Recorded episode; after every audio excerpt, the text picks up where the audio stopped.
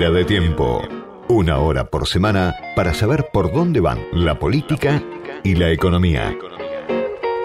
Del otro lado de la línea está ya Gabriel Bomaro, que es sociólogo y autor de dos libros muy interesantes que siguen, muy vigentes. Bueno, coautor en primer lugar de Mundo Pro y autor de La larga marcha de Cambiemos. Además está trabajando en algún libro más que tiene que ver con la derecha en la Argentina, con las derechas en la Argentina. Gabriel, soy Diego Genud, gracias por atenderme. ¿Cómo te va, Diego? Buenas tardes. Buenas tardes. Bueno, Macri, gran protagonista ¿no? de los últimos tiempos, para muchos, entre los que me incluyo, es toda una sorpresa que tenga esta centralidad el, expresidente, pero además eh, gran protagonista de esta semana con la presentación de, de su libro ¿Para qué?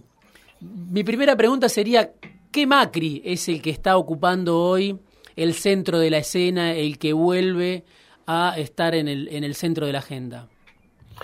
Y es un Macri bastante diferente del, Macri moldeado, por así decirlo, por eh, sus colaboradores entre 2003, 2005 y 2015 seguro, ese Macri que al que se le limaron las aristas más ideológicas, ese Macri al que se le ejercitó en la empatía, en mostrar su emocionalidad, su vida personal, espiritual, etcétera, e-, ese Macri, de ese Macri, este, queda poco, o por lo menos a ese Macri se le adosó en términos programáticos eh, ese viejo Mauricio de los años 80 que había hecho los cursillos con, eh, digamos, eh, la UCD, Alzogaray, ese, ese, ese Macri más ideológico, por así decirlo, que en, los, que en los 90 podía decir abiertamente que era de centro derecha, pero que después dejó de hablar en esos términos y prefirió, creo que como parte de un, de un proyecto de construcción partidaria, otra,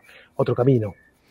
Sí, eso me lleva ya de entrada nomás a preguntarte eh, por qué, ¿no? Macri puede desembarazarse de todo ese maquillaje o de todo ese, ese entrenamiento ¿no? que, que tuvo que, que, llevar adelante para ser candidato a presidente en el 2015, cuando, como vos decías, bueno, se tuvo que moderar para llegar, decir, todo esto no lo voy a tocar, no va a correr peligro, y ahora puede decir lo que piensa sin traumas. Eso lo hace porque está fuera de la escena política, en el sentido de que no tiene aspiraciones electorales, porque está más allá de todo, o porque él efectivamente está leyendo bien que hay una sociedad que, que lo habilita para reclamar o un ajuste más profundo, o cambios más drásticos, o avanzar contra todo vestigio de, de populismo en Argentina. Es muy difícil dar una respuesta taxativa, pero podemos hacer conjeturas. Este, bueno, estamos en la cabeza de Macri, pero sí podemos decir, a ver, podemos decir eh, varias cosas. Una primera es que eh, el propio efecto de su éxito eh, trastocó, con, las condiciones de la competencia político-electoral en el país. La aparición de una opción electoral competitiva de centro derecha eh, cambió las cosas. Eh, y, quizás en el momento nos dejamos llevar por una discusión un poco más este, desde la sorpresa o desde el no poder ser, desde la contranatura, lo que, sea que cada uno pensaba, o al revés, desde la celebración de la novedad. Eh, y lo que no vimos es que se estaba estructurando una competencia política diferente en Argentina y que eso tiene efectos sobre su electorado, digamos. Este, se configura un electorado que consume o que eh, adhiere, para usar un término menos, digamos, de mercado, que adhiere a discursos asociados tradicionalmente con el centro derecha. Primero de una forma más moderada, después de una forma un poco más eh, delimitada, delineada.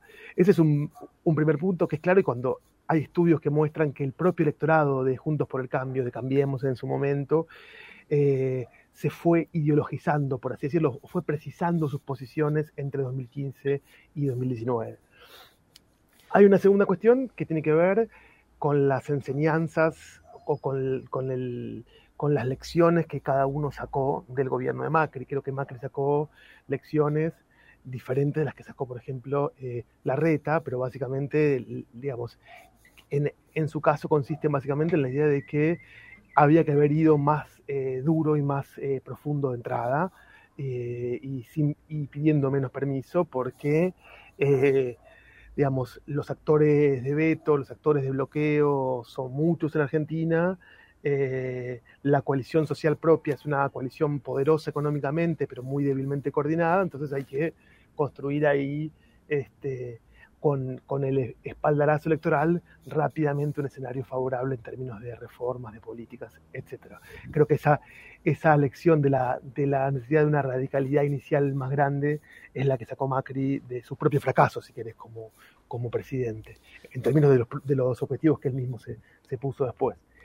Y hay una, una, tercera cuestión que creo que es clave, que algo vos de eso eh, aludías, que es que la sociedad argentina hoy no es la misma sociedad, el electorado argentino hoy tampoco es el mismo electorado ni siquiera que en 2019 y la vitalidad del, del, pensamiento, del discurso, de la oferta política de derecha hoy es mucho más eh, clara, la variedad de posiciones y la, este, si querés, competencia que hay en la derecha por representar ese electorado más con, con el Estado, con los impuestos, con lo que sea es más amplia y Macri cree en ese contexto que hay más espacio para una posición más definida y más clara, ¿no? Sí, ahí hay algo que, me interesa preguntarte que tiene que ver con efectivamente lo que decías de, las lecciones que sacaron la Reta y Macri de la experiencia 2015-2019. Eh, la Reta obviamente tiene un perfil distinto al de Macri, pero cuando uno mira sus referentes económicos, en el caso de la Reta, son los mismos que Macri, o muy parecidos. Está obviamente Hernán Lacunza, que para lo que es eh, el ala de economistas del PRO, casi que es un moderado, pero está también eh, Luciano Laspina, Carlos Melconian, la reta consulta a Broda, consulta a Domingo Cavallo, consulta a Martín Redrado. Creo que eh, lo más heterodoxo que le escuché decir a él, a sus colaboradores, es que tuvo algún encuentro con la baña, pero el resto de los economistas casi uno puede pensar son los mismos. Eh, pareciera, y te pregunto si lo ves así o no, que la diferencia entre Macri y Larreta no es tanto en lo que hay que hacer, a nivel de que hay que ir a un, a un ajuste de shock, que hay que avanzar en, en transformaciones en un sentido muy claro, sino en cómo hacerlo, ¿no? Eh, Larreta pareciera seguir añorando esta idea de una gran coalición política para, para el ajuste. Macri dice, esa gran coalición política nos detuvo, nos frenó, nos impidió avanzar como tendríamos que haber avanzado. Sí, estoy de acuerdo con lo que decís, creo que, creo, creo que es así.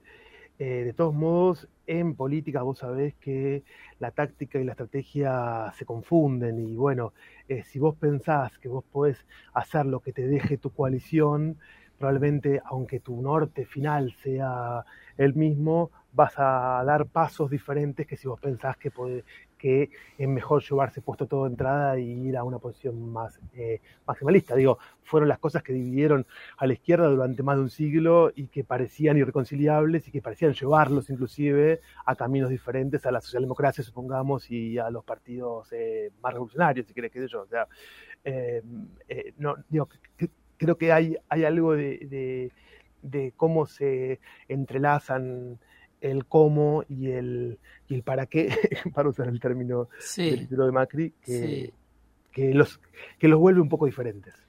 ¿Y lo ves en una posición de, de jefe que, que alienta a, a, sus discípulos eh, de cara a 2023, que alienta la competencia eh, la reta Bullrich, o lo ves parado en, en, en, pose de jefe diciendo yo todavía puedo ser, eh, conociendo su, su estilo, conociendo su historia, conociendo su modo de, construcción, que en el libro La larga marcha de Cambiemos decís, bueno, era el team leader de, de Cambiemos, Macri.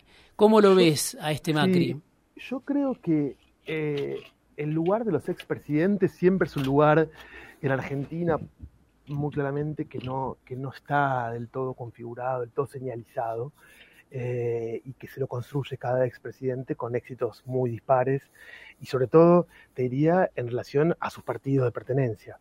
Eh, en ese punto creo que Macri es parte de eso mismo que le pasó a otros ex eh, Alfonsín, Menem, digo, en contextos diferentes, con partidos diferentes. es muy difícil que un expresidente diga, bueno, ya está, yo me voy a casa, soy, soy magnánimo eh, y los dejo a las jóvenes generaciones crecer Mm. y, eh, digamos, relevar, mi, digamos, eh, tomar mi legado, ¿no? Eh, esa idea sucede, creo, escasamente en la historia argentina. Al mismo tiempo, creo que Macri en algún lugar entiende que el plafón para un segundo tiempo de él es, es más limitado de lo que a él mismo le gustaría, Mm. y entonces eh, intenta construir, es, digamos, mantener como ese lugar de superioridad respecto de los competidores, de los eh, desafiantes, y después de todo Macri es expresidente, es el único en su partido que llegó a ese lugar, entonces tiene como un, un lugar natural de primus inter pares, si querés, eh, que, el- que lo hace valer, y creo que también hace valer algo que es muy claro, que es que le, le marca la cancha, yo creo que le marca la cancha a eso, programática, ideológica, Mm. a la reta y sobre todo no le quiere entregar el partido, digamos, y es muy probable que si termina siendo el eh, nominado la reta, le cueste entregar eh, lugares, posiciones, jugadores, eh, mucho más de lo que la reta propio eh, quisiera y piensa. Sí, el otro día en una conversación eh, telefónica, Durán Barba le decía en una entrevista pública a Macri justamente esto, de que es muy difícil para un proyecto de gobierno funcionar cuando el jefe está fuera, ¿no? De la presidencia, de la Casa Rosada. Eh. Mencionaba el caso de, de, de Cristina y Alberto, obviamente, que lo tenemos eh, muy claro y muy presente, pero también mencionaba el de Cámpora y Perón, y se podría pensar cómo, cómo sería ese funcionamiento eh, en un tiempo inédito como el que se podría abrir para, para el PRO, que es un tiempo en el cual Macri ya no sea el que tome las decisiones, ¿no? Sí, eh, todo esto es, es un, estamos en, en el reino de los supuestos, de las hipótesis Sí. eh, y de el futurismo, digo, falta mucho todavía, hay que ver qué pasa el año que viene, pero supongamos que hay un próximo eh, gobierno, el que viene o el que sea, de, del PRO, yo creo que ahí depende mucho de la performance, digamos, del gobierno, eso de, la, de, de cómo le vaya, Mm. y eso creo que en el, el PRO en, en- en ese punto se parece bastante al peronismo, en ese punto, digamos, ¿no? Es bastante pragmático, y si al líder le va bien, le va bien de cara a la sociedad, le va bien de cara a la gestión, es muy probable que el partido se alinee más fácilmente que si tiene algún problema.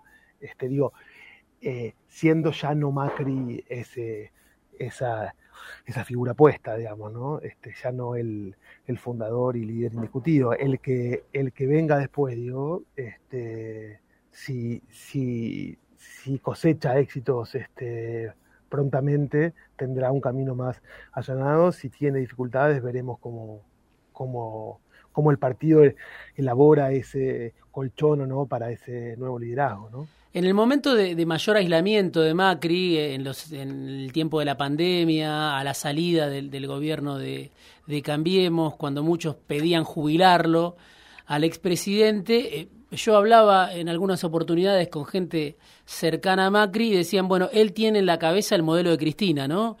Eh, piensa que si Cristina pudo salir del aislamiento, de la defensiva, él también va a poder. ¿Ves similitudes, ves diferencias? Obviamente tiene mucho que ver con esto que vos decís, con la performance del, del gobierno en curso. Eh, Cristina se benefició de, de la experiencia de Macri en el gobierno, del mal gobierno de Macri. Bueno, Macri se beneficia del mal gobierno del Frente de Todos. Pero ¿ves similitudes en, eso, en el rol de, de Macri Cristina? ¿Le salió a Macri tal y como lo, lo esperaba? Eh, ¿O eso es algo que, que, iba a darse de todas maneras? ¿Cómo, cómo lo ves?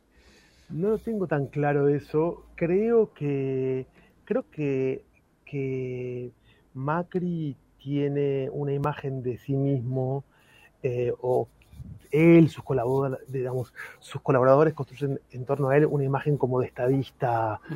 eh, y todas las escenas, vos fíjate cómo Macri se rehabilita, se, eh, se rehabilita, si querés, desde afuera para adentro, todas las escenas en las que Macri construye su relevancia, su impronta, su, su estatura política, es en los foros internacionales de la derecha, si querés, ¿no? Digo, Macri viajando por el mundo, hablando con eh, los Vargallosas de todas las eh, digamos, latitudes, con el PP, con Vox o con lo que fuera, digamos. ¿no? Entonces, Ahora eh, viene uno, la semana que viene, creo, con, con Rajoy, con Uribe, con Piñera en, en Puerto Madero, donde va a aparecer Macri. Exacto, entonces creo que, creo que Macri entendió o quiso construir, en todo caso, su lugar desde ese lugar, desde afuera para adentro. y ese es un poco diferente, digamos, eh, digamos, Cristina, creo mm. que, el modelo que tiene Macri en la cabeza es un poco diferente. Eh, me parece que ese lugar es cierto que dentro del PRO lo tiene él y nadie más, nadie tiene esos contactos y nadie puede ser dueño de ese modelo en el que ese espejo en el que se miran muchas derechas, porque no te olvides eso, que el PRO le gana al peronismo, digamos, después de muchos años en el gobierno, y eso eh, fue un espejo en el que se miraron las derechas regionales, digamos, que España miró, de repente un partido nuevo, que había aprendido mucho del PP, mucho de, digamos, eh, los chilenos, se vuelve un modelo exportable. Algunos funcionarios, algunos eh, expertos en comunicación en campaña del PRO salieron a recorrer Latinoamérica para, eh, digamos, difundir su verdad en, este sentido. Te digo, hubo algo de ese modelo que creo que en el que Macri también se, se aupó y, se aupa para construir su, su, ¿Cómo impacta eh, la irrupción de Milei en, en este contexto para vos, por lo que venís viendo con tu trabajo? Creo que estás trabajando con con Mariana Gené, también, eh, no sé si en esto específicamente, pero digo, bueno, Spert, López Murphy y sobre todo Milei eh, aparecen, ¿no? Como condicionando, tironeando, redefiniendo los marcos de, del PRO, ¿no? Sí, con Mariana estamos trabajando en un, estamos terminando un libro sobre eh, las lecciones justamente de, del gobierno de Cambiemos y, que, en qué estado está actualmente esa mm. eh, coalición política de cara al futuro eh, y en ese en qué estado está actualmente tiene mucho que ver esto que te decía antes de digamos la ampliación el enriquecimiento de la, de la oferta derecha en el país y la aparición de voces nítidas con cierto poder con cierto eh, caudal de votos eh, con posiciones, eso, digamos, radical, digamos, eh, radicales, ideológicas. Uno piensa la parábola de López Murphy. López Murphy era el campeón de la derecha en el año 2003. Eh, claramente en la competencia con el PRO pierde y le entrega su partido, digamos, pierde su partido en manos de Macri, casi casi que se jubila o por lo menos se retira políticamente, es, está en un ostracismo político durante muchos años que parecía mostrar que las, digamos, la estrategia pragmática, luminosa, colorida del PRO eh, había vencido a la cosa del economista neoliberal, viste, duro, enojado y qué sé yo, mm. eh, y, digamos, 15 años más tarde o 10 años más tarde, eh, digamos, necesitan incorporar a López Murphy en, en este, esa oferta que necesita, digo, más, diversidad, eh, porque hace falta alguien que hable ese, lenguaje. Entonces, creo que hay un electorado eh, más eh, nítidamente, digamos, de derecha que, crece. Los datos de encuestas muestran que creció el electorado de derecha bastante claramente en el país en los últimos 20 años. eso es mucho más claro en algunos lugares que en otros. Digo, en, digamos, eh, en Cava eso es súper nítido, que hay un espacio mucho más claro para un electorado, digamos, de derecha. Hay, si querés, un viejo electorado radical que era más antiperonista que, digamos, de derecha, pero que se va corriendo claramente con el tiempo hacia posiciones más ideológicas. Em, y eso hace que este, los López Murphy tengan, tengan un lugar o sean eh, apetecibles para un, para un pro que los eh, despreciaba hace años. Eso ah. en cuanto a armado, digo, una cosa más, a lo que habría que sumarle el hecho de que la competencia por fuera del pro, por fuera de Cambiemos, que implica mi ley, sobre todo, creo que, creo que más mi ley, porque Spert se parece en algo a López Murphy, ¿no? El economista, digamos, este, duro, viste, qué sé yo, eh, creo que eh, mi ley, que expresa otra cosa, que tiene más este componente de ingobernable de la bronca desde abajo contra los políticos, es un desafío diferente y creo que es más complicado de incorporar para, para el PRO y para eh, el Cambio. Alguien del PRO me decía en cuanto a esto que, que, mencionabas de la, de la, cuestión económica, ¿no? Como eje de, de, la aparición de Milei o el origen de Milei, que Milei ya hizo una tarea evangelizadora similar a la que hizo Neustadt eh, en los 90 para, para beneficio de Menem, ¿no? Eh, no sé si se puede trasladar la experiencia, pero sí que eh, obviamente todo lo que dice Milei repercute, repercute en el PRO y repercute en el discurso del PRO, no solo de Macri, sino también de, Patricia Bullrich. Sin duda, es, es, así y sin duda también hay un, hay un paralelismo con, con los 80 que hay que hacerlo con mucho cuidado y con todos los límites que tiene, que es el hecho de que hay una sensación de agotamiento social frente a modelos económicos que no están dando respuesta, digamos, ¿no?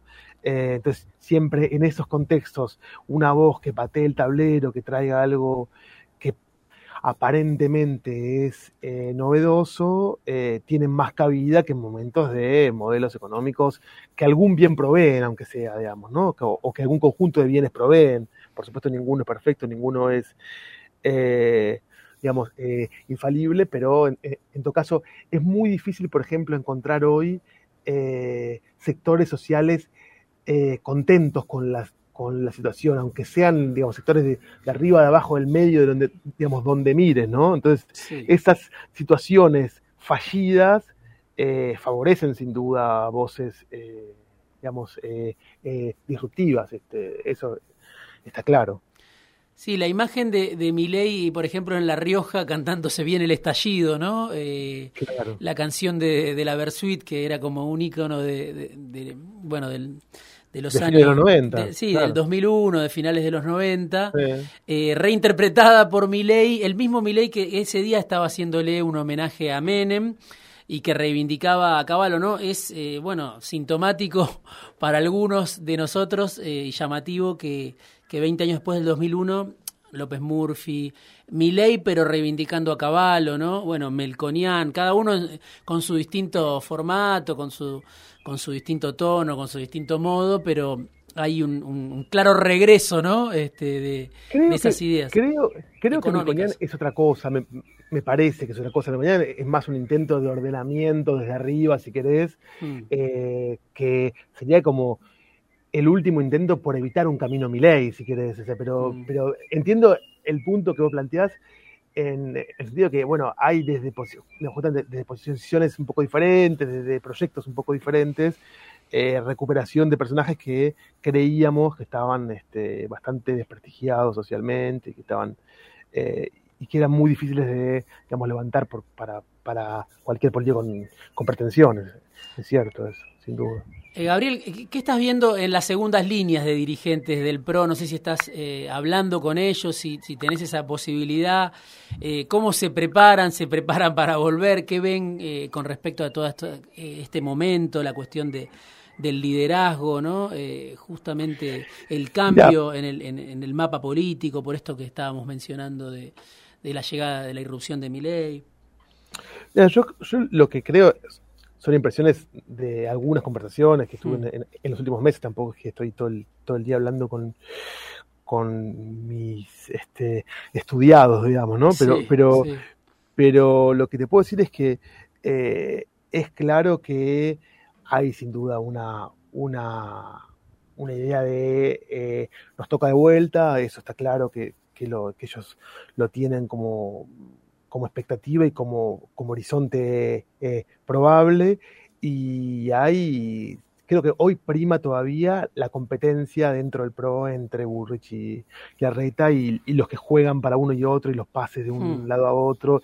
Y es más momento de armado político, creo, este, eh, en el interior o, digamos, de eso, de digamos, eh, tejer alianzas, tejer consistencia política porque como vos decías antes también en un punto, los programas económicos, los programas de gobierno eh, van por otro carril y están y son bastante consensuados entre, entre las, entre las eh, líneas. Sí es cierto que la reta se ocupa todo el tiempo de mostrar que él es el que tiene más consistencia y más poder y de, y de secar, de vaciar, digamos, de, de posibilidades de tener expertos, programas, digamos, de gobierno a, digamos, su, competidora, pero digamos, dentro del PRO hay quienes quieren balancear y quienes le acercan también a Burris. Hay, hay un juego ahí, si querés, de competencia, que es lo que creo yo predomina hoy eh, las energías de, las segundas, de las eh, terceras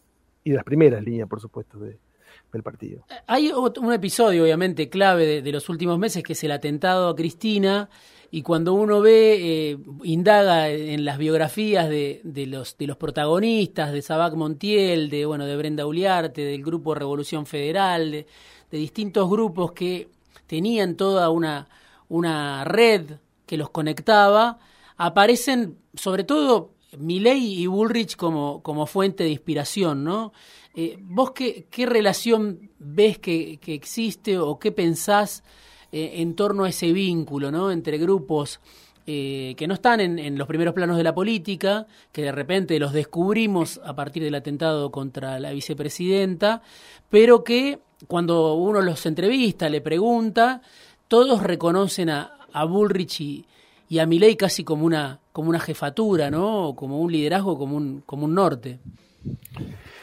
Me parece que son las voces, como conversábamos recién, que son las voces que, expresan, eh, por un lado, esa necesidad de patear el tablero, de ir a fondo, de ser radicales, y en el caso de Milei, a eso sumado una cosa muy de anti-élite, anti-establishment, eh, que se va moderando, si quieres, con el tiempo, pero que, sigue expresando como una pulsión de bronca social eh, más generalizada. Todavía Burris creo que es más bien la voz de, digamos, de la bronca contra el peronismo, contra el kirchnerismo. Creo que Milei expresa una, una bronca más, más, este, eh, más abarcadora. Pero sí, son, son, son esos, son como los campeones de la patada contra, contra, contra lo existente, me parece, ¿no?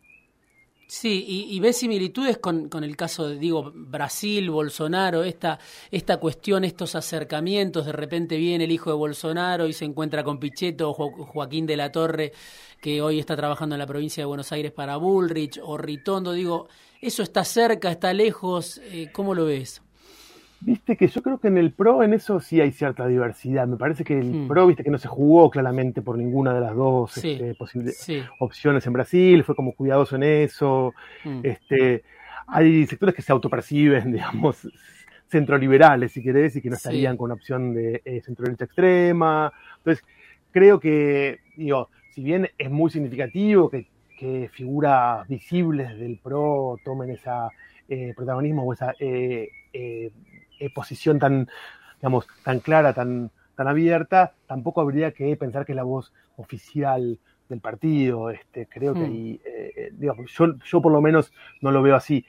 Eh, sí es claro que al, al, PRO le gustaría, porque viene de ese modelo y porque se inspiró mucho en sus, en sus orígenes en el modelo PP, por un lado, de España y en el modelo eh, coalición de derecha, digamos, eh, en Chile, le gustaría, digamos, tener todo adentro, digamos, tener desde el centro hasta la extrema derecha adentro, pero claramente son tiempos en los que eso no es tan fácil, ¿no? Uno, ve, digo, al PP, digamos, eh, le nace Vox, a la UDI a RN les nace Cast, ¿no? Digo, no es tan fácil, tampoco para la derecha unir las, las, los fragmentos, aunque sin duda su, su pulsión hoy es mucho más poderosa que, que del centro para la izquierda. Gabriel, gracias por este rato en Fuera de Tiempo, por esta charla, como siempre. Gabriel Bomaro, sociólogo, autor de Mundo Pro, autor de La larga marcha de Cambiemos, dos libros que, que recomiendo mucho, y está trabajando ahora junto a Mariana Gené en otro libro que hace una especie de balance, lo contaba él recién, sobre la experiencia de Cambiemos en el Poder. Mariana Gené, que tiene también un libro muy interesante llamado La Rosca Política.